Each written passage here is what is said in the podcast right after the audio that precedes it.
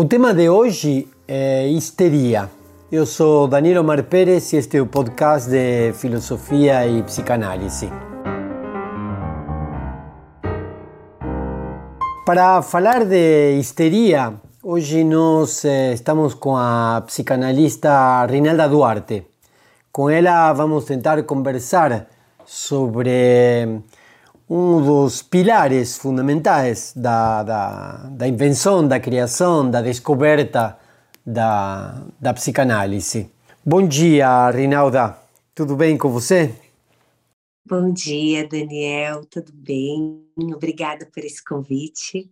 Reinalda, antes de entrar na questão da, da histeria propriamente dita, eu gostaria de saber eh, como é que você entrou na psicanálise? Qual foi o percurso que você fez para entrar na psicanálise?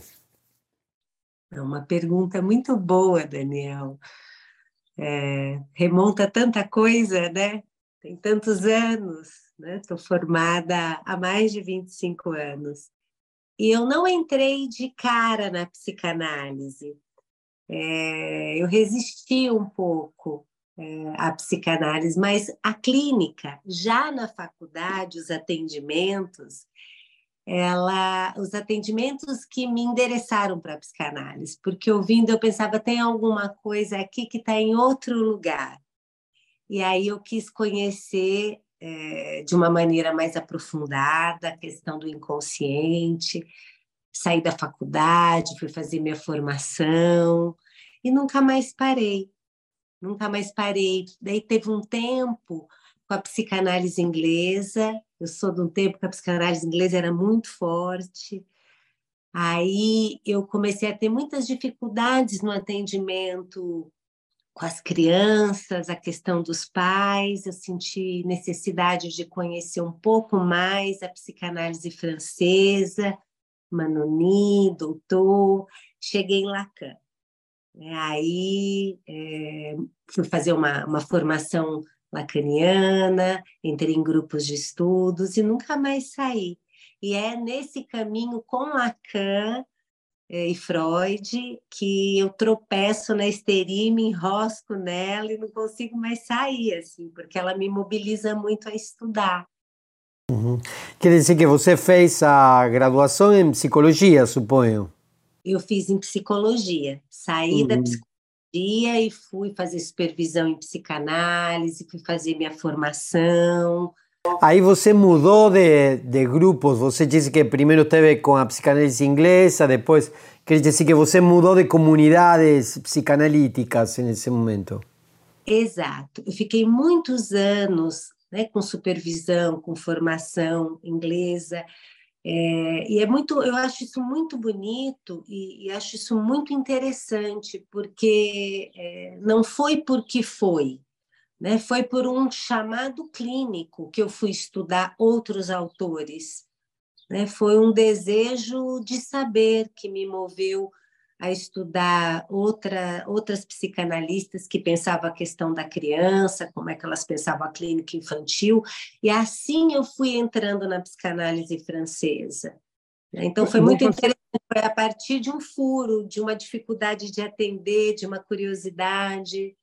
Vou fazer uma pergunta que eu acho que é meio que impossível de responder assim em um bate-papo como esse, mas Quais seriam os pontos positivos que você encontrou na psicanálise inglesa e quais, digamos assim, os traços negativos que te fizeram migrar de aí? É muito interessante essa tua pergunta, porque hoje, passado mais de 15 anos que eu me distanciei, que eu estou me dando conta de pontos muito interessantes. Quando eu migrei, eu migrei só a partir da falta, né, daquilo que ela não me dava. É, tinha uma questão com a supervisão na época que eu achava que era uma coisa de uma interpretação. E uma interpretação que, para mim, é, não caía bem, porque ela vinha, ela vinha de um, do, ela vinha de fora. Eu não conseguia ter aquela leitura do entendimento do caso. Né? Eu achava que era tudo muito interpretativo. Uhum. É, e a questão também de deixar os pais fora do atendimento, de não ouvir os pais, foram questões que me intrigavam. Eu achava que tinha o que era do sujeito, claro, mas tinha também o que precisava ser ouvido na família. E, e uma interpretação muito pronta, muito sem ouvir o texto do sujeito. Hoje, com mais maturidade, eu estou podendo me aproximar do que eu deixei é, e pensar a questão pulsional, introduzir de novo a questão pulsional. É interessante como o tempo vai decantando tudo. Uhum. E aí, quando você entra nessa formação mais lacaniana, entra com outros grupos de, de formação e outros grupos clínicos, né? Exato, exato. Não é qualquer coisa, né? Claro. claro. Eu fui para o Fórum Lacaniano fui para uma formação é, lacaniana na USP. E é aí que você... De... também, desculpa. É, é, aí que você começa a elaborar, é, bom, já tem um, um, lastro, digamos, que vem de antes, mas começa a elaborar a questão da, da histeria como você entende hoje. Exato. E é muito bonito porque, mais uma vez, a teoria interroga junto com a clínica. O uhum. que, que acontece? Eu estava com muita vontade, eu, eu, tinha ficado muitos anos em grupos, né, em comunidades psicanalíticas, e eu estava com vontade de escrever, de produzir um texto, de fazer algo acadêmico. E eu queria fazer algo com Freud. Eu queria muito voltar para as bases freudianas. E pensei no Renato Mezan, que é um freudiano muito consistente, muito icônico, e fui me enderecei para a PUC para fazer esse trabalho.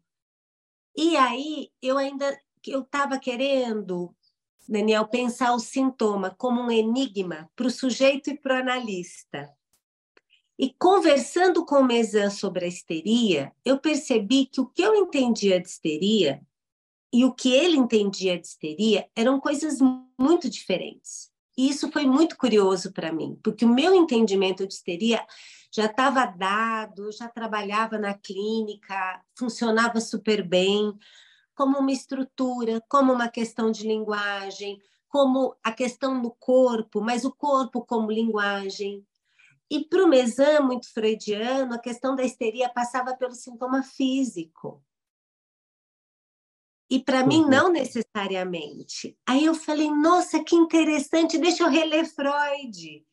E aí fui reler Freud, fui reler os casos do princípio da psicanálise, né, da, da, de 1985, da histeria. E aí me enrolei na histeria. 1895. 1900 já seria há pouco tempo, né? Obrigada, exato, troquei os números. 1895, quer dizer, nem estava declarado ainda a psicanálise, né, que isso acontece em 1900, e ali já tá, já tem tanta coisa ali, né? E aí eu resolvi fazer um trabalho pensando o que que é histeria para Freud, o que que é histeria para Lacan, né? Quais os limites de um, as contribuições de outro, e um trabalho que ele é muito clínico e muito teórico. Eu gosto uhum. muito desse trabalho, que foi o seminário que eu dei no ESP. Agora é interessante que você marcou essa questão de, bom, para Freud a questão era eh, no corpo mesmo, né? E é, de alguma forma, nós temos muitos casos clínicos que, que abonam nesse sentido. É, vincular a questão da histeria à conversão histérica, a, a a que em algum momento Freud também utiliza essa palavra. Mas você falou que eh, não era só isso que você entendia como histeria. O, o que, que não era só isso? Qual era a outra questão? É muito boa essa tua questão, Daniel, porque me dá a oportunidade de dizer que relendo com lupa né, os casos do estudo sobre histeria, é, tem até pouca conversão se a gente recolhe no detalhe, na lupa. A gente recolhe fadiga, depressão, anorexia, é, crise de angústia, sintomas muito contemporâneos, só que hoje epidêmicos, né? Então, Sim. só para tirar dessa coisa da conversão. Agora, quando eu digo que não necessariamente está no corpo enquanto uma cifra, enquanto um sintoma cifrado, enquanto um enigma, eu acho que pode estar na posição de desejo, enquanto uma estrutura, enquanto uma posição de desejo. Então, por exemplo, casos onde a gente vê um extremo sofrimento, de uma dificuldade imensa de se relacionar, né, de fazer um vínculo saudável, né, que muitas vezes pode estar sempre numa relação é, de muito tumulto emocional, porque não consegue se sentir amado, uma relação com o que, que eu sou para o outro, uma relação com o desejo, né, de querer ser tudo para o outro, é, de um sofrimento imenso, de uma demanda histérica de ser amada, de uma demanda de amor, né, uhum. e que não consegue perceber nem o que está recebendo, e não necessariamente pode ter um sintoma físico em jogo, mas é uma posição. E aí que eu digo que pode estar numa questão é, mais histriônica no corpo, mais exibicionista, mas não necessariamente com doença, ou mais até é, embotada.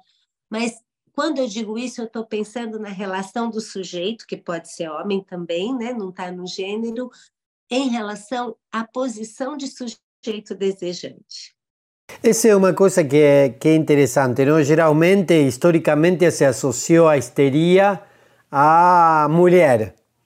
E, inclusive, Freud foi desafiado para ver se eh, havia histeria nos homens. Eh, o que, que você pode dizer sobre isso a partir de sua própria experiência clínica? Daniel, com tanto estudo de histeria, hoje eu estou estudando feminino, eu acabei me envolvendo na questão da mulher, do feminino, politicamente.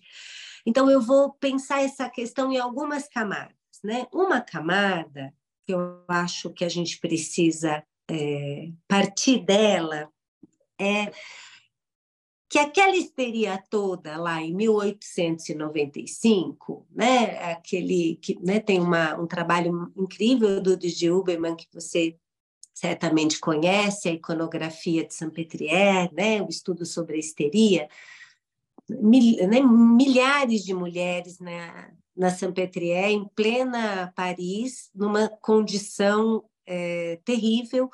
O que, que aquilo falava daquela época? Então, acho que a histeria também ela é um grito. A histeria ela não se deixa colonizar toda, ela está sempre desafiando um saber posto. Né? Se a gente pensar nas bruxas da Inquisição, foram chamadas de bruxas, as histéricas né?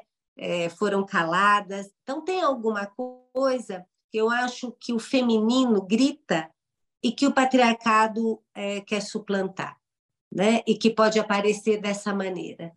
Então, tem alguma coisa que também eu entendo e que ela vem numa camada psíquica, que é o que a gente vai falar da posição do desejo, como é que lida, mas eu acho que tem uma camada social também, que é o que a sociedade, como ela está organizada, ela provoca numa mulher.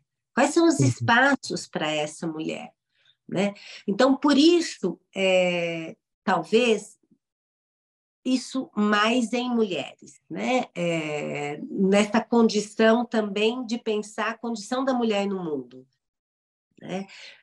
Agora, eu venho recebendo, eu acho que isso, isso não é de agora, mas eu venho recebendo mais gênero masculino numa posição histérica. E eu acho que tem a ver com a mudança do mundo em relação às posições que as pessoas podem ocupar. É, eu uhum. acho que eu tenho recebido homens em condição de maior sofrimento emocional. Eu acho que as coisas estão mudando muito, o que eu acho que provoca mudanças subjetivas. O que, que você pensa disso?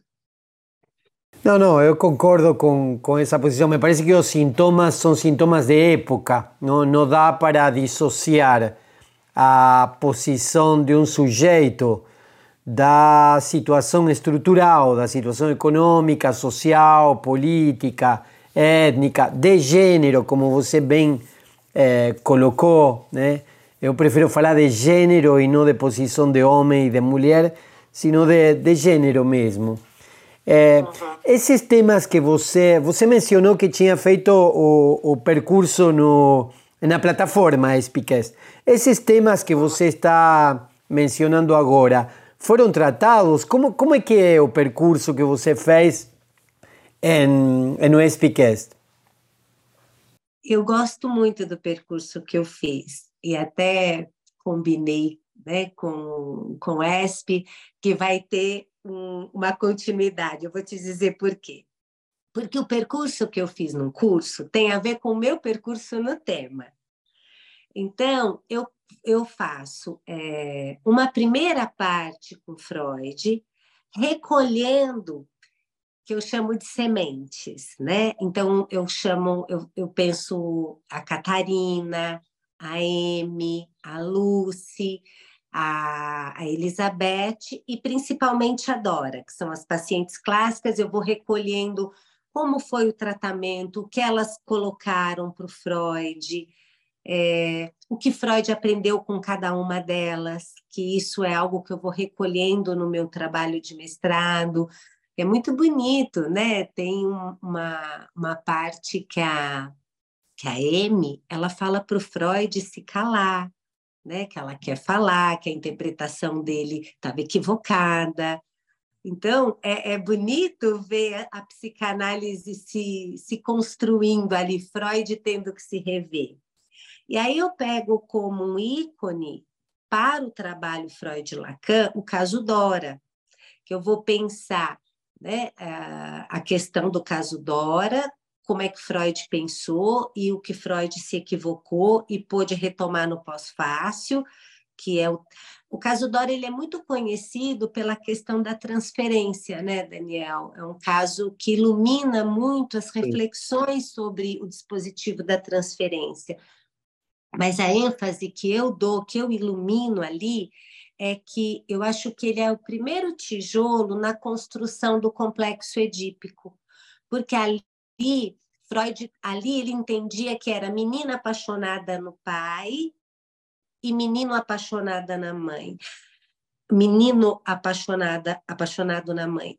Ali ele vai entendendo que tem uma questão com a mulher, de mulher para mulher, ele monta a corrente ginecofílica, e vai construindo ao longo da obra dele até formular que a mãe é objeto de amor de ambos os sexos, né? Mas eu acho que uma primeira semente é plantada ali, quando ele diz: Eu não entendi a importância daquela mulher para Dora. É. E Lacan, do que. Não, e, e aí é que está o, o, o eh, não sei se a descoberta ou clique que deu em Freud das tendências homossexuais dos neuróticos, ¿no? que nos acompañan a vida inteira. Então, eh, essa questão de menino com a mãe, eh, menina com pai, é até a página 2. Na página 3 a coisa muda aí, não? E é muito bonito, porque nessa pesquisa eu tive contato com toda um, uma uma correspondência do Freud com Fliss, que eles pensavam muito essa questão da bissexualidade, né? É, então é muito importante para a gente entendendo que que não se trata de sexo, né? É, de gênero nesse sentido, né? É de posição. Então foi muito importante para pensar até onde Freud chega. Eu como mulher, né? É, fiquei muito incomodada com as três saídas que Freud dá para o Édipo e disse: preciso estudar isso, quero entender isso, né? Porque, no meu entendimento, uma é a homossexualidade, a outra é a histeria e, e a outra é, é uma é a homossexualidade a histeria. Nossa, falei tanto disso, agora me deu um branco. São três saídas: é a homossexualidade, a histeria e a doença, se não me engano. Bom, vamos deixar assim então. por enquanto. E, e aí ele não dá nenhuma saída feminina. Ah, o filho, o filho. Opa, a é feminilidade é a feminilidade para Freud está ligada ao filho.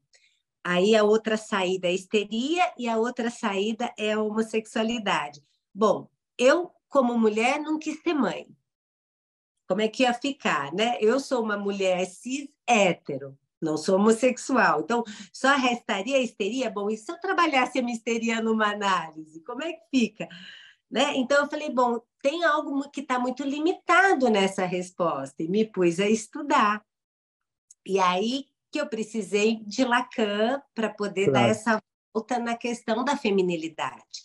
E é isso que eu brinquei né, é, no, no, no percurso SPCast, que eu vou seguir com Lacan no segundo tempo do curso para trabalhar essa questão da feminilidade na psicanálise lacaniana. Porque nesse percurso que eu fiz, eu trabalhei a histeria em Freud e em Lacan, mas agora eu estou me dedicando ao estudo da, da questão da feminilidade.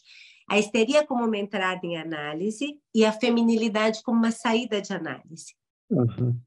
Então quer dizer que o percurso eh, começa em Freud e termina na, no início de Lacan, em relação com a histeria.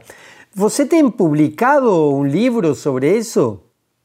Então, Daniel, eu tenho convite de publicar, mas é, eu quero dar mais uma volta. Agora eu vou fazer isso, porque me faltava um material que, que, eu, que eu consegui agora. É, eu queria fazer um trabalho de Dora com Freud, que é esse que eu tenho no mestrado, Dora em Lacan, e eu queria fazer uma terceira volta que é Dora com Sixu, com a Helene Sixu, para fazer a publicação desse, do mestrado. Uhum. Para o mestrado virar livre, eu queria incluir a Sixu, porque a Sixu ela fala uma coisa que eu acho que é interessante. Ela, primeiro que a ideia dela é da voz a Dora, né? Porque ela fala que Dora foi muito falada e ela monta uma peça de teatro que ela quer fazer a Dora dar espaço para a Dora falar e ela coloca a relação das mulheres num outro ângulo também. Então, ela coloca a relação da Dora com a mãe, da Dora com a senhora K, num outro lugar. Então, a minha ideia é, é publicar agora a partir dessa terceira volta com a Helene Sixu. Mas o que eu fiz com Lacan foi muito interessante, porque eu começo a, a, a apontar um caminho né, clínico para um atravessamento da histeria, porque uma coisa é a histeria enquanto aquilo que abre um processo analítico, enquanto um discurso, enquanto aquilo que nos move, enquanto um motor que pergunta, que faz furo no saber. Uma outra coisa é uma condição de um diagnóstico histérico, onde está sempre no furo e na falta, e nunca consegue poder é, ficar com nada que se conquistou né? Ou numa coisa sintomática de um extremo sofrimento. E ali eu aponto um pouco a questão da devastação amorosa, eu falo disso no percurso, a questão da devastação amorosa para a histeria, porque minha pergunta é muito porque as mulheres é, podem se envolver, não que os homens não possam, mas é que o número de mulheres é imenso em relações amorosas tão abusivas né? E uma posição histérica muito muito adoecida tem uma chance maior de estabelecer numa relação amorosa ruim. Então eu uhum. falo um pouco disso no percurso, da questão do gozo e na questão do semblante. Eu vou fazer uma última pergunta que eu acho que você já respondeu em, em, em no percurso da, da conversa. Algumas pessoas dizem que, bom, que os novos sintomas, que a contemporaneidade, que as novas relações dissolveram a histeria, que a histeria era uma coisa do passado, era uma coisa da época de Freud, que agora temos novos sintomas. Que outra coisa? A histeria acabou nessa, nesse início do século XXI ou ainda se manifesta? Na minha leitura, ela não acabou, porque ela é uma posição subjetiva. É, eu acho que a sintomatologia dela se veste de acordo com cada tempo, com cada época. Então, ela se reformula, né? é, e demanda do discurso médico que não dá conta de responder nunca, né? É, porque a histeria não se deixa colonizar. Então, eu acho que os sintomas estão aí com novas roupagens.